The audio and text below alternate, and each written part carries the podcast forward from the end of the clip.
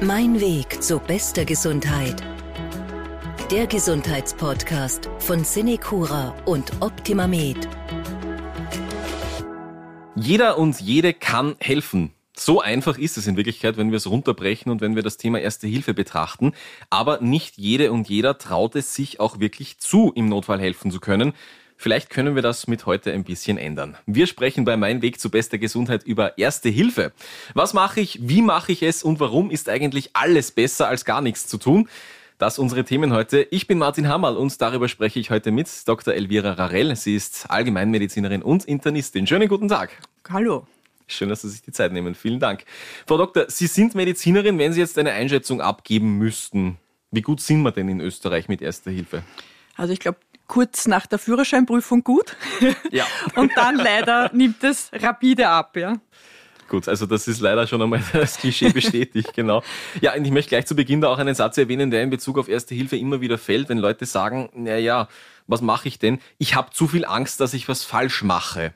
Wie können wir denn gleich zum Einstieg mit diesem Satz aufräumen? Also ich finde, dass die Angst unbegründet ist, denn jeder sollte erste Hilfe leisten. Da passiert auch nichts, das ist seine Pflicht. Wegschauen und nichts tun, das ist strafbar und schlecht. Ja? Und wenn ich schon nur die Rettung rufe mit 144 oder den internationalen Notruf mit 112, dann habe ich schon einen Beitrag geleistet, um zu helfen. Eines der Grundprinzipien der ersten Hilfe ist Eigenschutz vor Fremdschutz wenn wir da gleich einmal in die Tiefe gehen. Das klingt im ersten Moment vor allem egoistisch, muss man sagen. Ja, man sagt zuerst Eigenschutz, ja, ist aber äußerst notwendig in Wirklichkeit.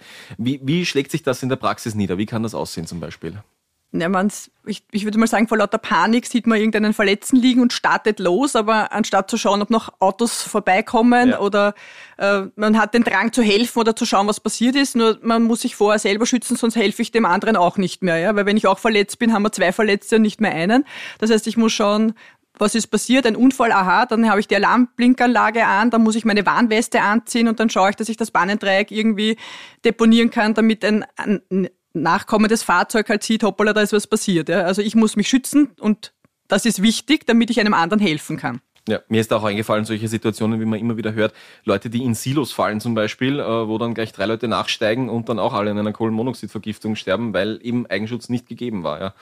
Also da gibt es schon äh, wichtige Punkte. Frau Doktor, Sie haben schon erwähnt, ähm, Hauptsache der Notruf ist mal gewählt. Ja, da gibt es ja verschiedene Optionen. Was wähle ich denn jetzt wirklich am besten? Die klassische 144 für die Rettung oder doch den Euro-Notruf 112 oder ist es egal, Hauptsache ich mache was? Also ich würde sagen, in Österreich würde ich 144 wählen ja. und wenn ich mir sonst nicht sicher bin, wähle ich 112 innerhalb der EU. Was sind so die wichtigsten Infos, die ich am Telefon weitergeben muss? Wo bin ich? Was ist passiert? Wer ist beteiligt, wie viele Leute, Kinder, wenn man das Alter ungefähr schätzen kann und welch also Autounfall oder Schnittverletzung, man muss halt sagen, was da ist und dann wer ich bin mhm. und dann halt warten, was der alles noch wissen will auf der anderen Leitung, weil wenn ich zum Beispiel reanimieren müsste, dass ich das nicht alleine mache, sondern halt am Telefon jemand ist, der mich unterstützt und durch den ganzen Vorgang weiterbringt. Ja. ja also da ruhig bleiben am Telefon, genau. nicht gleich auflegen. Ja, genau. Das ist so der, wahrscheinlich dann nicht gut, ja. Gut, dann äh, gehen wir wirklich mal von der klassischen Situation aus, die sich äh, viele Leute wahrscheinlich vorstellen, wenn sie an Erste Hilfe denken. Neben mir fällt ein Mensch um oder ich komme zu einem dazu und äh, bewegt sich nicht mehr. Ich finde einen reglosen Menschen zum Beispiel auch. Was sind so meine ersten Schritte als Ersthelfer? Was kann ich tun? Einmal hingehen, denjenigen berühren, leicht schütteln und sagen, hallo, hallo, hören Sie mich, hören Sie mich, also ansprechen, dann schauen, ob er atmet, dafür kann ich meine Wange über seinen Mund halten, zu schauen, ob ich spüre ich eine Atmung, atmet er regelmäßig oder ist das eher unregelmäßig und so schnappend, ja. Das ist schon mal ein wesentlicher Punkt, um zu wissen, okay, was mache ich jetzt? Mhm. Wenn er normal atmet, ist es am besten, wenn er keine Kopfverletzung oder sonstiges hat, dass man ihn in die stabile Seitenlage bringt. Das werde ich dann noch erklären, wie ja, das funktioniert. Über die sprechen wir ja. dann noch, ja. Falls er nicht atmet oder ganz komisch atmet, dann muss ich eben anfangen, ihn zu reanimieren. Ja, das ist das Um und Auf und da kann man auch nichts falsch machen. Ja. ja. Einfach, ja, das ist, um das Leben zu retten, jemanden zweiten auf jeden Fall, der vorbeigeht, an, ansprechen, sagen, helfen Sie mir, ich habe einen Notfall, rufen Sie die Rettung 144 und kommen Sie wieder. Ja, das ist auch schon ganz wichtig, dass man da nicht drauf vergisst dann, ja. Gut, wir, Sie sagen, man kann nichts falsch machen. Wie sehen diese Wiederbelebungsmaßnahmen dann aus? Was mache ich? Also ich schaue, dass der, derjenige am Rücken liegt, mhm. sonst kann ich nichts machen. Dann lege ich meine, meine flache, flache Hand auf die Mitte des Brustkorbs, die zweite drüber, strecke beide Arme, dass ich mit dem Gewicht über demjenigen bin und dann drücke ich 30 Mal und zwar mit also schon mit Gewicht, so dass es, sagt mir mal leicht, fünf bis sechs Zentimeter, das ist schon tief, ja. Ist schon tief, ja. ja. ja. Und halt mit einem richtigen Rhythmus. Also jetzt den Radetzky-Marsch kennt jeder, den Staying Alive von den Bee Gees, genau. Highway to Hell, glaube ich, geht auch, ja, dass man halt irgendwas hat, wo man drücken kann. Und das 30 Mal dann würde man eine Mund-zu-Mund-Beatmung machen, was wahrscheinlich in der Jetztzeit, glaube ich, niemand gerne machen würde, allein von Corona und ich weiß nicht was. Und mhm. niemand hat ein Beatmungstuch mit. Das ist ja leider, das kriegt man geschenkt, wenn man mal einen Erste-Hilfe-Kurs macht. Zum und Beispiel, das ja. hat man genau. dann 40 Jahre im Geldbörsel, das würde ich dann auch nicht mehr nehmen. Und es muss nicht sein. Das, die Herzdruckmassage ist das Wichtigste, ja, um denjenigen zu helfen. Die Beatmung ist gut, aber wenn, meistens macht man es eh falsch, wenn man aufgeregt ist und dann ist das die Druckmassage das Effektivste. Ich habe das ja schon mal gemacht in echt, Sie höchstwahrscheinlich auch als Ärztin, ja. Ich glaube, die Leute würden sich wundern, wie, wie schwierig es dann doch manchmal ist und wie weit das dann doch reingeht, oder? Also, dass wir da vielleicht den Leuten ein bisschen die Scheu nehmen. Das gehört schon so, dass da und wenn man was leider passiert. was krachen hört, ja. das, es können Rippen brechen, das ist leider so. Ja. Aber man kann ihn nicht verletzen, weil fast tot ist eh schon fast tot. Ja. Ich kann ihn nur retten und was tun. Kann es nur besser werden in genau. Wirklichkeit, ja. Inzwischen ist es ja auch immer mehr üblich, dass tatsächlich auch Defibrillatoren ähm, zur Verfügung stehen, egal jetzt ob an öffentlichen Orten oder auch äh, viele Menschen haben tatsächlich auch schon einen in Griffweite irgendwo. Wie setze ich denn den richtig ein?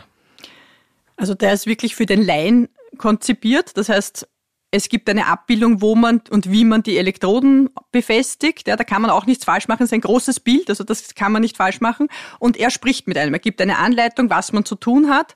Und das, glaube ich, nimmt einem auch schon die Angst oder die Scheu, irgendwas zu machen, weil der einfach wirklich sagt, jetzt machen Sie dieses, jetzt machen Sie jenes und spricht laut und deutlich, also ist für jedermann verständlich. Ja. Ich glaube auch, dass da viele Menschen automatisch eine Scheu haben wegen zu viel Fernsehen, weil ähm, in Krankenhausserien und so sieht man ja immer diese Pedals zum Aufwärmen und dann bzzzt, aber das geht in Wirklichkeit ja mit so einem Laiendefibrillator nicht, dass man da nein, irgendwie nein. schocken kann, wenn es nicht. Das äh, macht das Gerät selber. Ja. Man muss natürlich schon aufpassen, dass man den Patienten währenddessen nicht berührt. Mhm. Ja, also das muss man schon Eigenschutz bitte, ja, haben wir schon einmal erwähnt.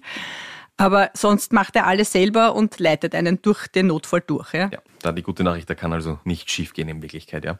Wir haben es schon erwähnt vorher, die stabile Seitenlage. Ähm, bei Menschen, auch bei Menschen, die nicht mehr viel über Erste Hilfe wissen, ist die meistens noch hängen geblieben irgendwo im Kopf, die stabile Seitenlage. Ähm, vielleicht fassen wir es nochmal kurz zusammen. Wann ist die als Maßnahme geeignet und wie geht sie dann richtig? Also wenn ich einen Patienten finde, also einen, einen Passanten liegend finde, der mhm. bewusstlos ist, aber atmet. Also den Atemcheck muss ich auf jeden Fall machen, um zu wissen, wie, wie geht's dem? Atmet er selbstständig? Muss ich reanimieren oder reicht die stabile Seitenlage, bis die Rettung kommt? Das muss ich auf jeden Fall machen. Dann hoffe ich, dass er am Rücken liegt. Das wäre am einfachsten, um zu beginnen, dass ich ihn richtig lagere. Das heißt, der, auf der Seite, wo ich stehe, nehme ich seinen Arm in, und zwar im rechten Winkel halte ich ihn weg. Mhm. Dann greife ich über den Liegenden drüber, winkel sein Knie ab und leg die andere Hand drauf. Und dann ziehe ich das langsam zu mir her, dass er auf der Seite liegt. Und dann muss ich noch den Kopf überstrecken, damit, falls er erbricht, dass das halt alles rausrinnen kann aus dem Mund. Dazu nehme ich ihn die eine Hand auf, auf die Stirn und drücke das Kinn äh, mit der anderen Hand nach oben und auf die Seite, eben damit der Mund dem, dem Boden am nächsten ist, damit halt alles rausfließen könnte. Kann, ja. Ja. Wir sprechen heute über das Thema Erste Hilfe hier im Podcast Mein Weg zu bester Gesundheit und auch über die verschiedensten Situationen, in die wir kommen könnten, wo Erste Hilfe notwendig ist. Frau Doktor, eine von diesen Geschichten ist zum Beispiel, ähm, dass man sich den Kopf stößt. Das passiert ja im Alltag oft genug, so dass man irgendwo dagegen läuft ein bisschen, ja, leichtere Geschichten. Dann gibt's natürlich schwerere äh, äh, Kopfverletzungen. Wie sieht da die Erste Hilfe bei stumpfen und offenen Kopfverletzungen aus? Was sind da Anzeichen auch vielleicht, dass ich jetzt nicht nur ein Eispack draufpacken sollte, sondern wirklich auch die Rettung brauche? Ja, das ist ein sehr komplexes Thema, weil da gibt es ja vom bis. Ja, es kann optisch nach nichts ausschauen und mhm. viel mehr dahinter stecken. Also gut, die Kinder hauen sich ja oft an. Meistens sieht man eine Beule, die man halt wirklich schnell kühlt. Ja, Entscheidend ist auch, man muss halt den, denjenigen beobachten, ob er sich verändert, ob er irgendwo ob er Übelkeit angibt, erbricht, ja, ob er starke Kopfschmerzen hat. Das ist dann schon eher was, wo ich sage, da rufe ich sicher die Rettung, das kann ich zu Hause nicht mehr handeln. Ja. Dann, ob ich irgendwie was gebrochen ist, ob ich das sehe, dass die Nase zum Beispiel schief ist mhm. oder dass irgendwie auch das Gesicht sich verformt hat. Das gibt ja alles Mögliche vom bis.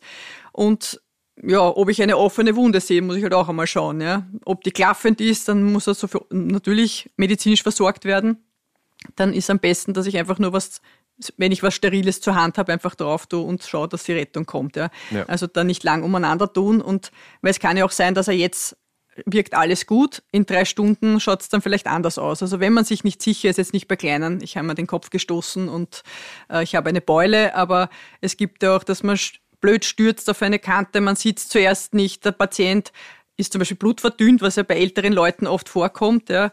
Und da kann das natürlich erst in ein paar Stunden relevant werden, dass sich was verändert. Ja. Und vor allem die Leute, die denjenigen kennen, sind natürlich hellhöriger. Also der Papa redet wie er, was ist mit ihm, er weiß nicht mehr, wo er ist. Ja. Das sind so Zeichen, wo ich sage, da müsste ich schon gleich was machen. Sie haben da auch was Gutes angesprochen, finde ich, dass Sie sagen, ja, wenn ich mir nicht sicher bin, im Zweifelsfall lieber schon die Rettung rufen. Ich glaube, das trifft überhaupt auf viele ja. Bereiche zu, oder? Ja weil die geben einen eh ein Feedback. Ja? Sagen, okay, mach mal, wir ja. kommen oder fahren Sie ins nächste Krankenhaus oder es reicht morgen. Sie machen ja auch einen Check. Ja? Das genau. ist ja, weil mehr als braucht, die sagen, nein, genau. ist eh nicht so schlimm. Die sind ja dafür da für die Notfälle. Ja? Und wenn man sich nicht sicher ist, lieber einmal zu viel anrufen als einmal zu wenig. Gute Faustregel, die wir gleich festhalten an dieser Stelle, ja. Ein anderes konkretes Beispiel aus der Praxis, äh, zum Beispiel ähm, so klassische, ja, ich habe mir den Knöchel verdreht. Ja, mein Kind spielt draußen, läuft herum, auf einmal, ja, aua, aua, Mama, Papa, ich habe mir den Knöchel umgedreht. Oder bei Erwachsenen natürlich auch beim Sport irgendwie umgeknickt, ganz leicht geht das, ja. Wie gehe ich da am besten vor? Wie ist so die erste Hilfe bei so, so leichten Sportverletzungen? Also ich würde mal schauen, ob man alles eigentlich bewegen kann, mhm. ja, ob nichts wegsteht, dass also ein, ein, ein Bruch da ist, aber gut, da wird derjenige wahrscheinlich schon eher schreien. Äh, wichtig ist einmal ruhig stellen, mal ein Coolback drauf tun, einmal abwarten, ja, hochlagern.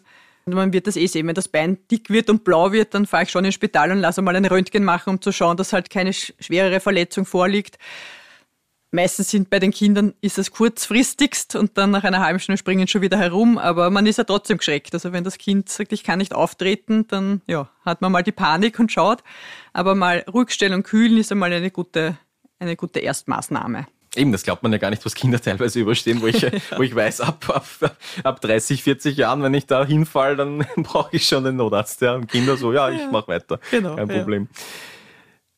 Eine Geschichte aus dem Alltag, die vorkommen kann, ähm, wenn zum Beispiel so das klassische Verschlucken vorkommt oder irgendetwas verlegt die Speiseröhre, sei es jetzt Essen, sei es irgendwas anderes, wenn Kinder irgendwas verschluckt haben. Natürlich in Serien und in Filmen sieht man dann, die Leute gehen sofort hin, machen diesen berühmten heimlich Handgriff mit Fump rein in den Bauch drücken. Ist das was, was Ersthelferinnen und Ersthelfer wirklich tun sollten oder wie sieht da die korrekte Erste Hilfe aus, wenn jemand sich äh, verschluckt und Atemprobleme hat wirklich? Also ich würde davon absehen, dass ein Laie das macht. Ich meine, ich habe selber auch noch nie gemacht und hätte eigentlich auch großen Respekt vor diesem Griff, weil wenn man den falsch anwendet, man könnte schon einiges verletzen, also von inneren Verletzungen, die man außen nicht sieht, ja, wenn man es gut meint. Aber jeder hat den Hustenreflex, also man sollte mal schauen, dass derjenige hustet und wenn das gar nicht geht, den Oberkörper ein bisschen nach vorbeugen und wirklich zwischen den Schulterblättern einmal von unten rauf so fünfmal festklopfen mit der Hoffnung, dass es dann rausgehustet wird. Ja. Diese Notfälle sind eigentlich, die kommen auf die HNO, ja, da schaut man mit einem entsprechenden Gerät rein und holt den Fremdkörper raus. Ja. Also wenn gar nichts geht, muss man halt schnell die Rettung rufen.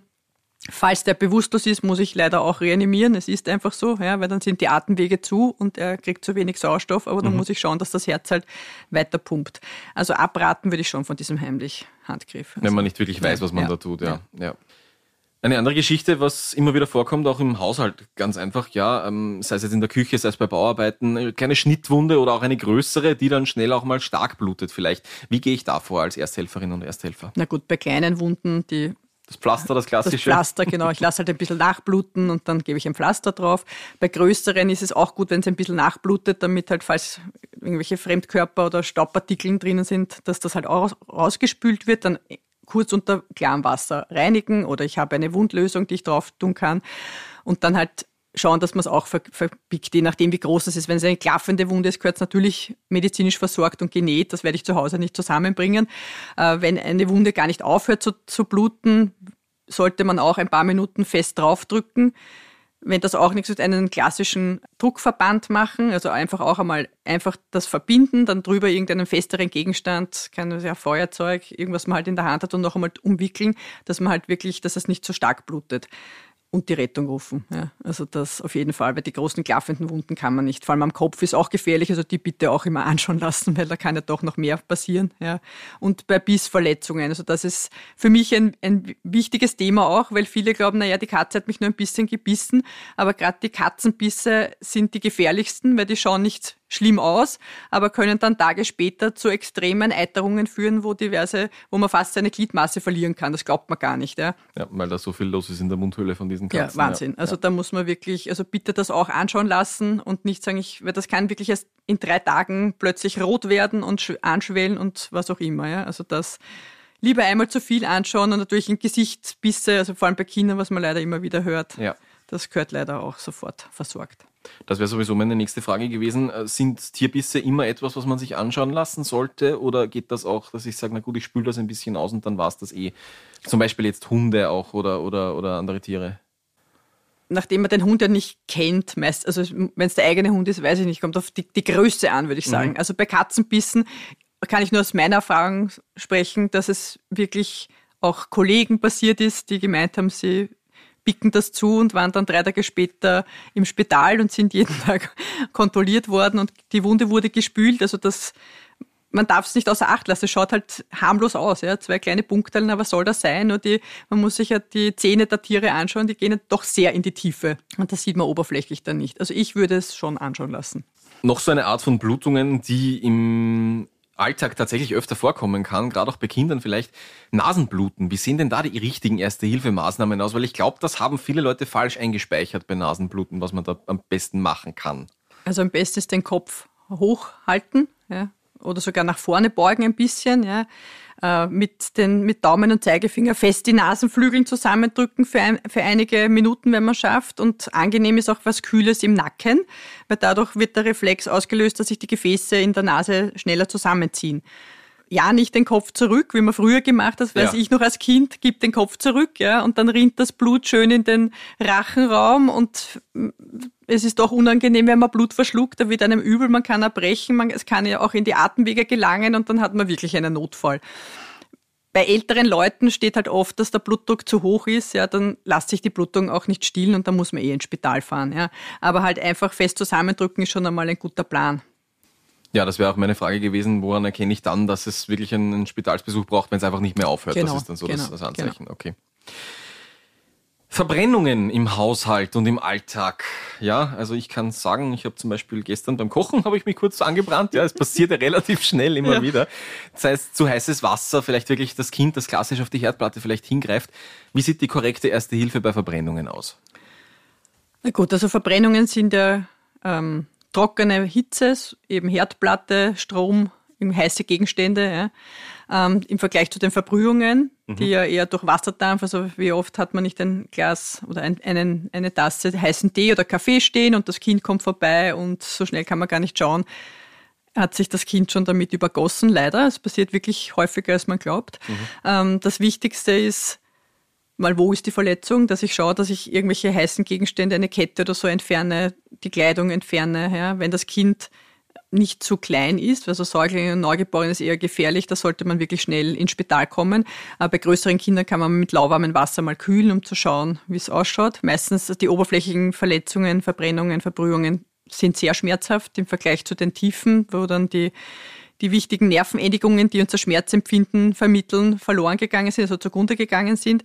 Da ist eher gefährlich und bitte bei jedem Kind die Verbrühungen, Verbrennungen anschauen lassen, weil wir sehen Bilder das glaubt man gar nicht, womit Kinder dann ins Spital kommen und nichts draufschmieren. Kein Puder, kein Öl, keine Creme. Das ist das Allergefährlichste, was man machen kann. Nur weil die Oma mal gesagt hat, da schmierst du das drauf, ja. Bitte nicht. Bitte nicht, ja.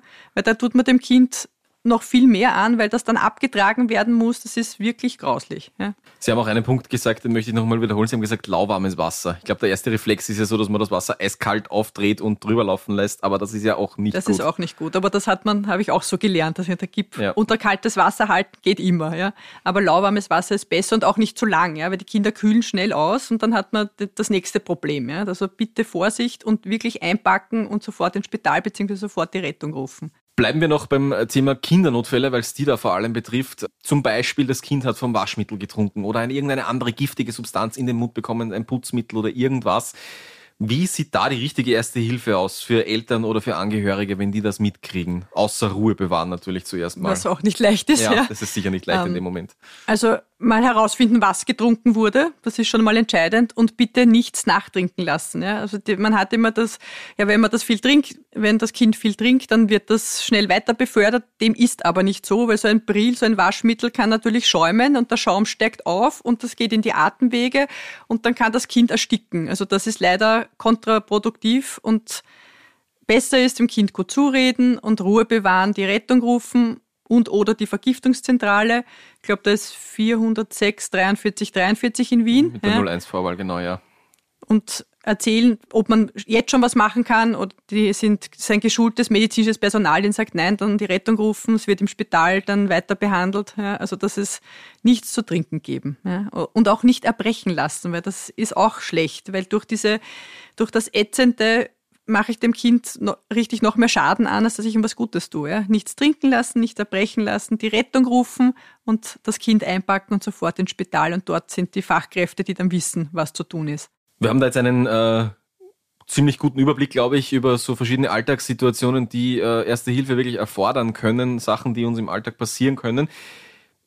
Wenn ich jetzt wirklich mich vorbereiten möchte, wenn ich gerne auch eine Ausbildung hätte, an wen wende ich mich denn am besten, wenn ich Erste Hilfe lernen will? Wenn der Führerscheinkurs, wie wir am Anfang gesagt haben, doch ja, vielleicht schon länger her ist auch. Also ich, die Rettungsorganisationen, glaube ich, bieten das eh jährlich an. Oder ich meine, jetzt Corona-bedingt wahrscheinlich ein bisschen schwieriger, bisschen, ja. Ein bisschen schwieriger. Aber wenn man interessiert ist, sollte man das zumindest alle vier bis acht Jahre mal auffrischen, weil es schadet ja nicht. Und wenn ich mich nur berieseln lasse, aber dann, ah ja, das habe ich ja schon mal gehört, ah ja, so schaut das aus, ja genau.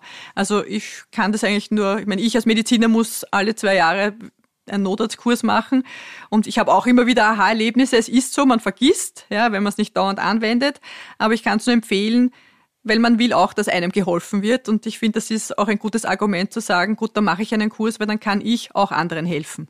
Soweit also ein kleiner Überblick über Erste Hilfe und Situationen, in denen wir sie anwenden können. Wie wir gerade gesagt haben, ja, es gibt verschiedene Blaulichtorganisationen, auch Rettungsorganisationen, an die Sie sich gerne wenden können, wenn Sie da wirklich mehr zum Thema wissen möchten und einen Basiskurs vielleicht auch machen möchten, können wir, glaube ich, nur sehr, sehr empfehlen hier. Ja, die Frau Dr. nickt ja. auch mir gegenüber. Vielen Dank an meinen Gast heute, Dr. Danke Elvira für die Einladung. Dankeschön. Ich glaube, wir haben da viel mitgenommen heute ja, und hoffentlich haben wir Ihnen ein bisschen was mitgeben können. Bleiben Sie gesund.